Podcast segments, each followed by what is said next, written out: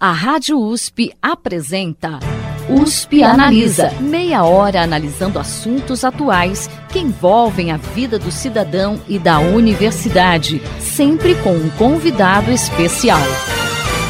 USP Analisa.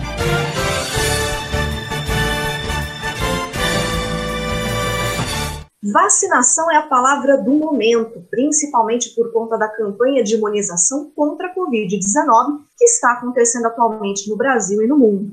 Para reforçar a importância das vacinas, não apenas contra a Covid-19, mas contra diversas outras doenças, USP Analisa está abrindo a temporada 2021 com uma série especial sobre esse assunto. No programa de hoje, vamos conversar sobre a onda de desinformação sobre vacinas que vemos hoje, principalmente nas redes sociais. Quem esclarece as dúvidas sobre isso são a biomédica e mestre em virologia pelo Instituto Evandro Chagas, Ana Alice de Aquino, a estudante de graduação em Ciências Biológicas pela USP Ribeirão Preto, Natália Pereira da Silva Leite, e o estudante de graduação em Ciências Farmacêuticas pela USP Ribeirão Preto, o Assim Said. Lembrando que tanto a Analice, a Natália e o Assim também são integrantes da União Pro Vacina, que é uma importante iniciativa de várias instituições para combater a desinformação sobre vacinas. Sejam muito bem-vindos ao USP Analisa. Olá, Thaís. Olá, ouvintes. É um prazer estar aqui dividindo essa bancada com a Natália e o Azim para falar sobre esse assunto tão importante, sempre, né, principalmente após as, as vacinas do coronavírus, que as pessoas estão tendo várias dúvidas. Então, estamos aqui para esclarecer algumas delas. Eu agradeço também o convite de estar aqui hoje. Reforço o que a Analice disse, é uma temática muito importante e bora conversar sobre isso. Eu também agradeço o convite. É sempre um prazer falar sobre vacinas, porque né, é um assunto que está na boca do povo e no braço agora do povo. Então, vai ser um pouquinho diferente essa conversa, porque antes a gente fez outra conversa sobre vacinação antes de ter vacinas, e agora temos vacinas, o que é mais interessante. Bem lembrado, o Assim participou aqui com a gente num programa sobre vacinas em maio do ano passado, aqui no USP Analisa, mas esse tema não tem jeito, né, gente? A gente tem que voltar para a pauta novamente, porque as dúvidas estão aí e a gente precisa mesmo esclarecer a população. Então vamos começar. Bom, talvez uma das principais dúvidas das pessoas sobre vacinas e que gerem inúmeras notícias falsas a respeito é que, por ter um microorganismo injetado no corpo, elas possam desenvolver a doença que ele causa. Tem gente, por exemplo, que toma vacina contra a gripe e diz que ficou gripado em seguida. Existe mesmo essa possibilidade? Não, é, não existe essa possibilidade e é preciso começar essa temática deixando isso bem claro, né? Que o desenvolvimento da gripe, ela nunca vai ocorrer devido à vacinação. Porém, a pessoa pode tomar vacina e vir a gripar, e existem alguns motivos para que isso aconteça. Né? Essa gripe ela pode vir dias após a vacinação, o que seria uma grande coincidência, e a pessoa pode ser induzida a pensar que foi causada pela vacina, ou então ela pode gripar ao longo de todo o ano e também vir a pensar que aquela vacina não teve efeito ou que não serviu, né, não teve resultado. Só que isso pode acontecer por alguns motivos. O primeiro deles é que algumas vacinas, apesar delas não impedirem o desenvolvimento da doença, elas são capazes de atenuar que é o que ocorre justamente com a vacina da gripe. O indivíduo vacinado que vier a gripar, certamente vai desenvolver uma, um quadro, uma síndrome gripal mais leve, né, evitando as complicações. Outro motivo é que a vacina da gripe, amplamente distribuída no Brasil, ela é trivalente ou tetravalente. Isso significa dizer que vai proteger contra três ou quatro subtipos do vírus influenza. Então, existem outros subtipos influenza circulantes também, com menor frequência, e existe também outros vírus que podem causar resfriado, como rinovírus, vírus sincicial respiratório, metapneumovírus, parainfluenza. Então, o indivíduo pode gripar ou ter quadros de resfriado e associar a vacina, ou achar que a vacina não serviu, quando na verdade não é isso que acontece. Isso pode acontecer com a Covid também, Analice? Ou são, são casos diferentes? Não, na verdade são muito similares. A, a metodologia utilizada para a vacina do coronavírus, falando da Coronavac, ela é similar à plataforma utilizada para a vacina da gripe. Então, não necessariamente a pessoa não vem a desenvolver a doença, mas caso isso aconteça, vai ser de uma maneira mais branda, que é o que a gente fala, né? Transformar a Covid-19 e uma gripezinha. Talvez seja isso que venha acontecer com alguns indivíduos. Outros não desenvolveram a doença e os que vierem a ser acometidos certamente vai ser de uma maneira mais leve. Bom, com o desenvolvimento das vacinas de terceira geração, que utilizam material genético do agente infeccioso para provocar uma resposta imunológica, como é o caso da Pfizer BioNTech, começou a haver uma confusão na cabeça das pessoas em relação aos efeitos da vacina do, no DNA humano. Afinal, qual a possibilidade de haver alguma interferência? a chance é virtualmente zero. Isso porque a, a vacina da Pfizer, por exemplo, é uma vacina que utiliza o RNA. Para quem não está familiarizado, o que, que é o RNA, o que, que é o DNA, o que, que é uma proteína, é basicamente assim: você a, a ideia da, da, da vacina da Pfizer é dar as informações, a receita de bolo, para, ao invés de produzir um bolo, produzir uma proteína, a spike, a proteína espícula, que fica é, na superfície do, do vírus SARS-CoV-2, e mostrar isso para o nosso sistema imune e falar, ó, isso daqui é estranho, então vamos produzir uma resposta imune e ficar imunizado contra o vírus, a partir daquela informação dessa proteína, né? Agora, esse RNA não entra no nosso núcleo, ele não, não entra em contato com o DNA. Isso porque o DNA na, na célula, ele está localizado dentro do núcleo celular. É, o RNA ele é produzido no núcleo, mas ele, ele é levado para o citoplasma, que é como se fosse a parte externa do núcleo, mas ainda continua sendo uma dentro da célula. E isso mostra que não é possível você alterar o DNA porque o RNA não simplesmente se transforma em, em DNA e é colocado dentro da célula. Isso acontece, na verdade, com outros vírus. Então, o vírus da, do HIV, ele faz essa, essa modificação genética, ele consegue se integrar dentro do nosso DNA. Agora, uma molécula de RNA, nem mesmo o coronavírus, que é um, um vírus de, de, RNA, consegue se integrar a, ao núcleo, é, ou consegue se integrar ao nosso DNA e modificar e, sei lá, transformar a gente em X-Men, ou, sei lá, é, jacaré, por exemplo. Então, não tem, não tem chance. É, isso a gente sabe também porque a tecnologia que é utilizada com RNA, DNA, é, é uma tecnologia já estudada há muitos anos. Então não é como se fosse uma coisa nova só porque é a primeira vacina do tipo aprovado para uso humano. É, a gente tem outras vacinas do mesmo tipo é, aprovadas para uso veterinário. E nenhum cachorro virou jacaré também. Então a gente sabe, a gente pode colocar um pouquinho de certeza sobre isso. Bom, outra fake news bem popular entre grupos contra vacinas é que as vacinas conteriam uma enzima chamada luciferase a qual, de acordo com esses grupos, seria uma espécie aí de marca do diabo, entre aspas. Afinal, o que, que é essa enzima luciferase e qual que é a relação dela com as vacinas? Essa enzima ela é responsável pelo mecanismo de bioluminescência em alguns seres vivos, como por exemplo dos vagalumes. A traseira dos vagalumes brilha porque tem essa enzima, a luciferase, que é responsável por essa emissão de luz, aquela luz verdinha fluorescente. E ela acabou sendo associada né, em muitas notícias relacionadas a vacinas por conta do nome. O nome é luciferase, lembra alguém? Esse nome luciferase lembra Lúcifer, que é o antagonista da religião cristã, que é uma, uma figura muito forte, e por isso houve algumas associações em relação a essa enzima, de uma forma negativa, com essa figura. Mas, de onde vem isso então? Por que, que tem se será que tem a ver esse nome parecido ou não. Na verdade, o pesquisador que descobriu né, essa enzima luciferase, ele chamava um pesquisador francês chamado Raphael Dubois. Quando ele encontrou o mecanismo de ação, quando ele encontrou e identificou essa enzima, ele deu um nome. Toda vez que um pesquisador ele encontra uma molécula, uma proteína, ele dá um nome a ela. E nesse caso, ele deu o nome de luciferase, porque vem do latim luxfero, que significa portador de luz, por conta desse caráter dela de emitir luz.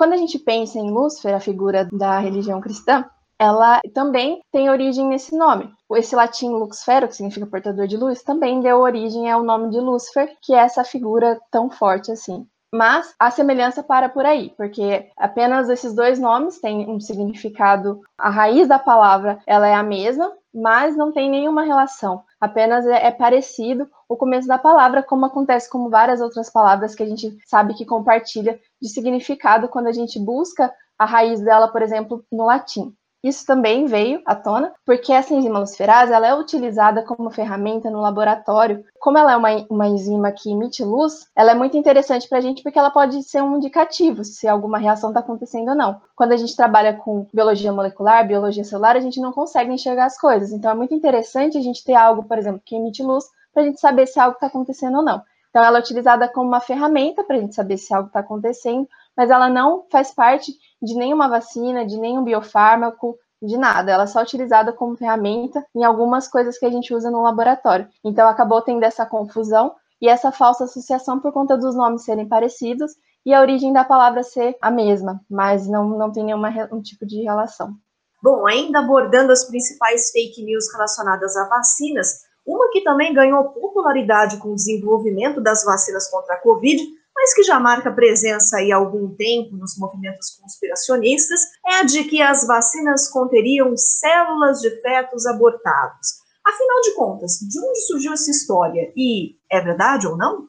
Essa história é muito antiga mesmo, ela data desde, 19... desde a década de 70. Por quê? Quando a gente vai cultivar um vírus, quando a gente vai produzir um vírus para se transformar depois numa vacina, né, matá-lo ou atenuá-lo, ou pegar pedaços dele para colocar dentro de uma vacina, a gente precisa cultivar o vírus. Então a gente precisa ter uma matéria-prima que é o vírus em algum lugar. E vírus são parasitas é, obrigatórios, então eles precisam de células para serem produzidos, para se replicarem e tal. E uma dessas células que é utilizada é a célula REC 293 que é uma das células que é utilizada para algumas vacinas, por exemplo, a vacina de Oxford. Essa célula não é uma célula que, que deriva ou que, que foi retirada de um feto abortado. O que aconteceu foi que, na década de 70, teve um caso é, de aborto e é, utilizaram o, o feto, a, o material, a, algumas células dele, é, renais no caso, para propagar, é, eles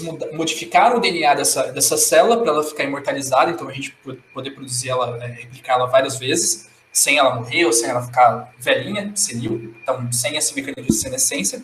E a partir dela, a gente começou a utilizar para cultivar esses vírus. Então, o que aconteceu foi que essa plataforma, essa célula, ela é uma das melhores para isso, para a gente cultivar esses vírus. Então, logo depois disso, a gente foi replicando essa célula, foi multiplicando essa célula, foi derivando clones e clones e clones e clones até hoje. Então, desde 1970, a gente tem clones e clones dessa célula. Mas não é a mesma célula. Da mesma forma que a gente, enfim, não é todo mundo igual, porque as coisas modificam de certa forma, mas enfim, o ponto importante é que não é a mesma célula, ou não é a célula que foi abortada, não, não tem nada, ela nem se lembra mais disso, porque é um clone. Então, o que acontece? Quando o movimento anti-vacina, os movimentos religiosos ficaram sabendo dessa história, eles utilizaram para jogar todos os tabus possíveis sobre aborto e sobre essa questão é, não é ética. É, eles, eles, até puxam um pouquinho de bioética, mas não faz nenhum sentido. Mas é uma questão mais moral para eles. E não faz sentido, porque se a gente for levar em consideração o que a Igreja Católica pensa, a Igreja Católica está totalmente a favor, porque ela sabe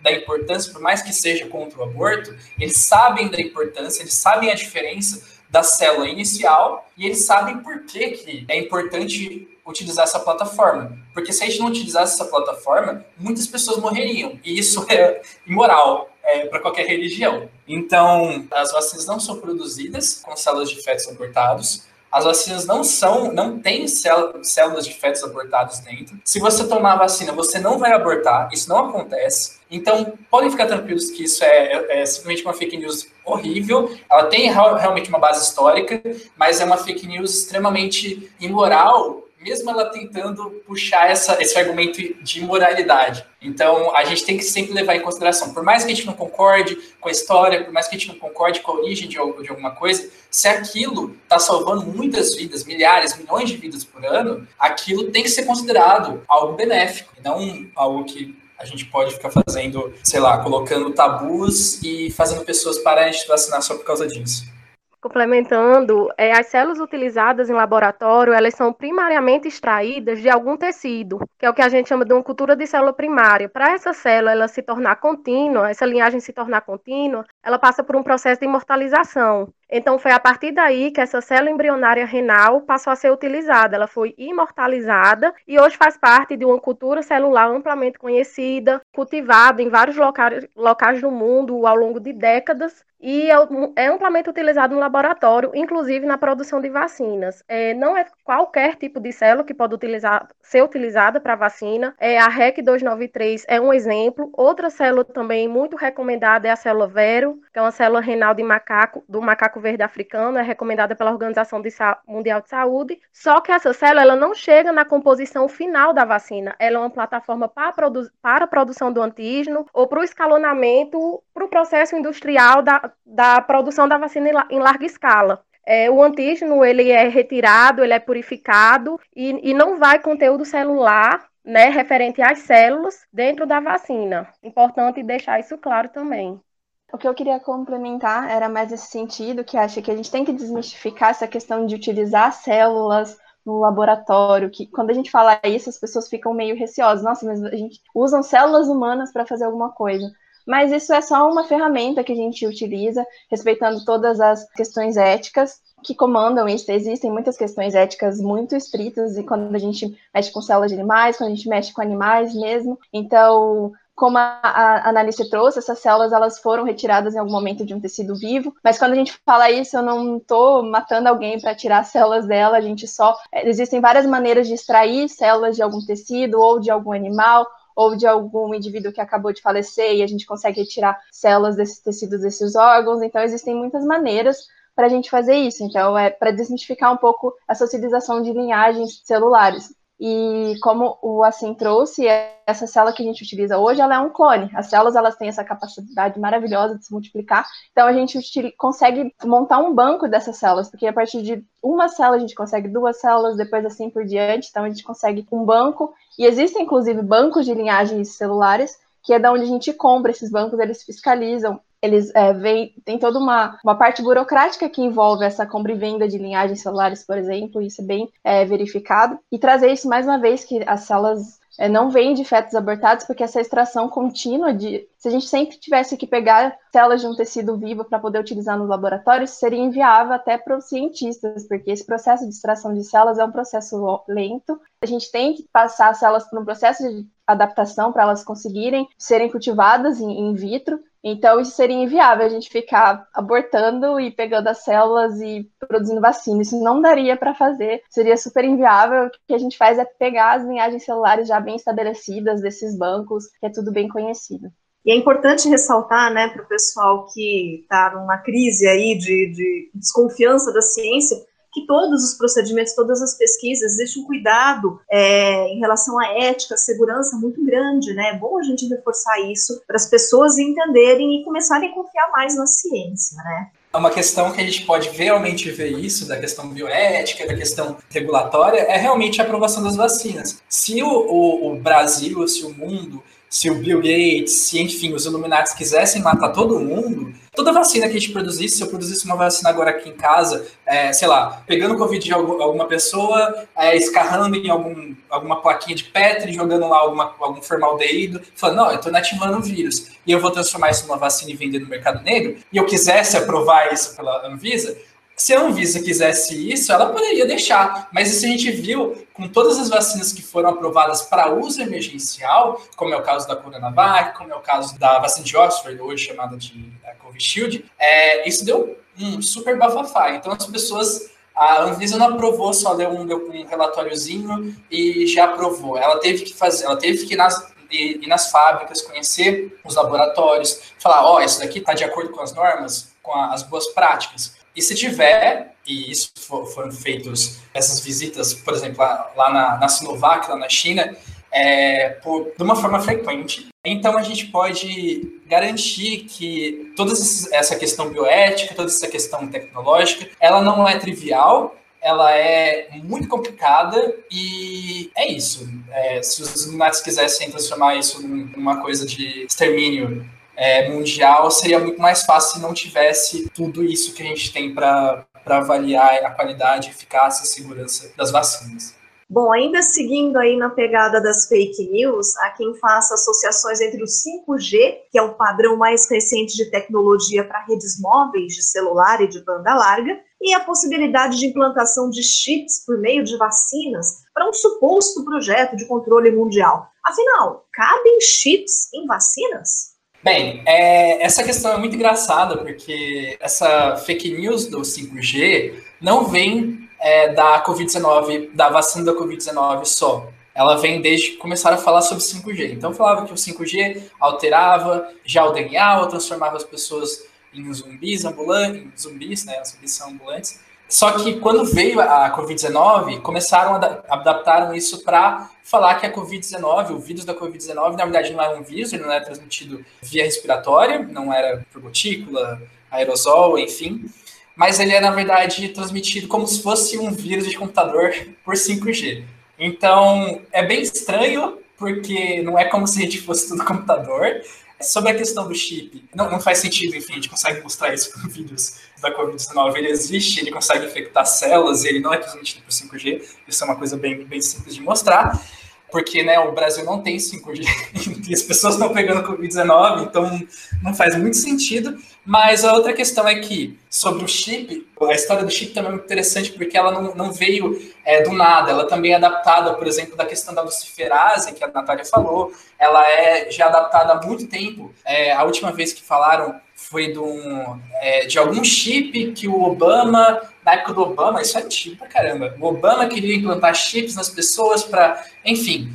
E isso é, é uma questão interessante, porque a gente fica super preocupado que eles vão implantar chips nas pessoas, que a gente vai ser controlado pelo Estado, vai ser controlado pelas grandes empresas, as, as, as fintechs e, enfim, outras techs possíveis.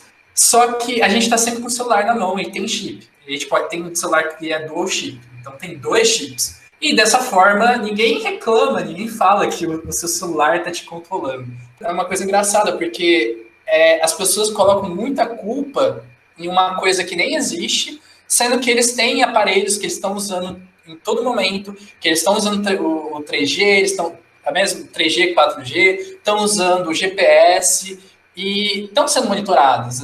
Os aplicativos monitoram a gente. Eles rastreiam o que a gente está fazendo. E ninguém está reclamando disso. Então é, é uma coisa, é uma coisa meio. A preocupação sobre isso é meio engraçada, porque não faz nenhum sentido, sabe? Mas, enfim, em resumo, não tem, não é transmitido por 5G, porque o Brasil não tem 5G ainda, ou deve ter algumas, algumas regiões, mas no Brasil inteiro as pessoas pegam Covid-19 e não é transmitido por 5G. O chip não tem vacina e você não vai ser controlado, então se você quer se preocupar com alguma coisa, é, se preocupe com o seu celular.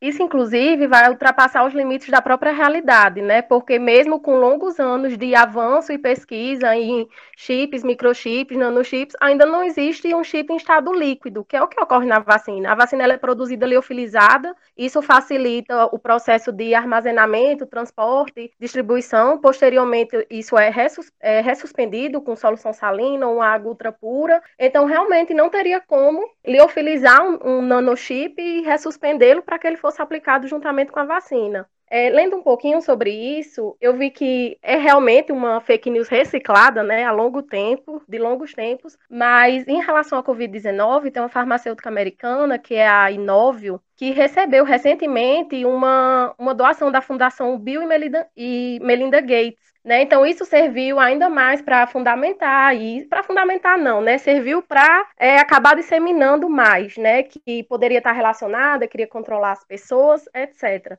Também acabei lendo que esse chip impedia as pessoas de entrar no céu. Então, assim, quando é, isso é, é, muito bem estruturado, isso é, é, muito bem intencionado, né? Colocar essas essas informações que, que batem de frente com o que a pessoa acredita, que mexe com a religião, com a cultura, com aquilo que a pessoa acredita. Então, a vacinação, nesse sentido, fica completamente desestimulada. Né? Para quem acredita, receber uma informação dessa, vai só reforçar mesmo o sentimento de, de não vacinar. E isso é uma coisa interessante que você falou, que mexe com as pessoas através de argumentos religiosos, por exemplo. É, é basicamente o, o princípio das fake news, né? a estratégia mais comum das fake news é mexer com o seu emocional. Então, ela pode, nesse caso dessa, dessa fake news como exemplo, é, ela mexe com a questão religiosa e ela mexe com a questão de liberdades individuais. Então, ninguém quer ter sua liberdade individual cortada, é, ninguém quer ser controlado, ninguém quer ser perder o direito de ir e vir ou ser monitorado de uma forma que acabe com a sua privacidade.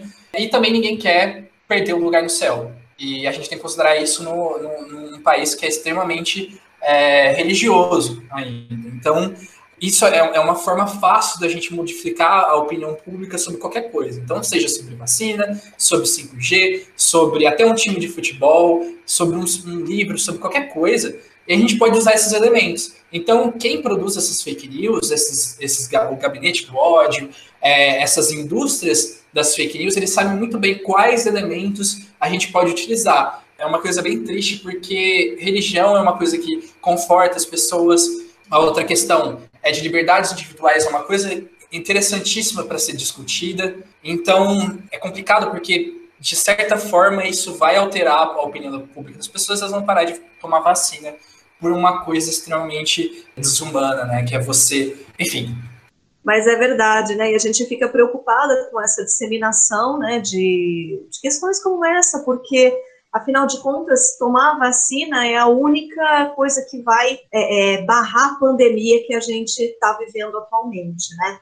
Bom, infelizmente nosso bate-papo está chegando ao final. Mas na próxima semana a gente volta com o quinto episódio dessa série especial sobre vacina e vamos continuar conversando com a biomédica e mestre em virologia pelo Instituto Evandro Chagas, Ana Alice de Aquino, a estudante de graduação em Ciências Biológicas pela USP Ribeirão Preto, Natália Pereira da Silva Leite, e o estudante de graduação em Ciências Farmacêuticas, também pela USP Ribeirão Preto, Assim Said.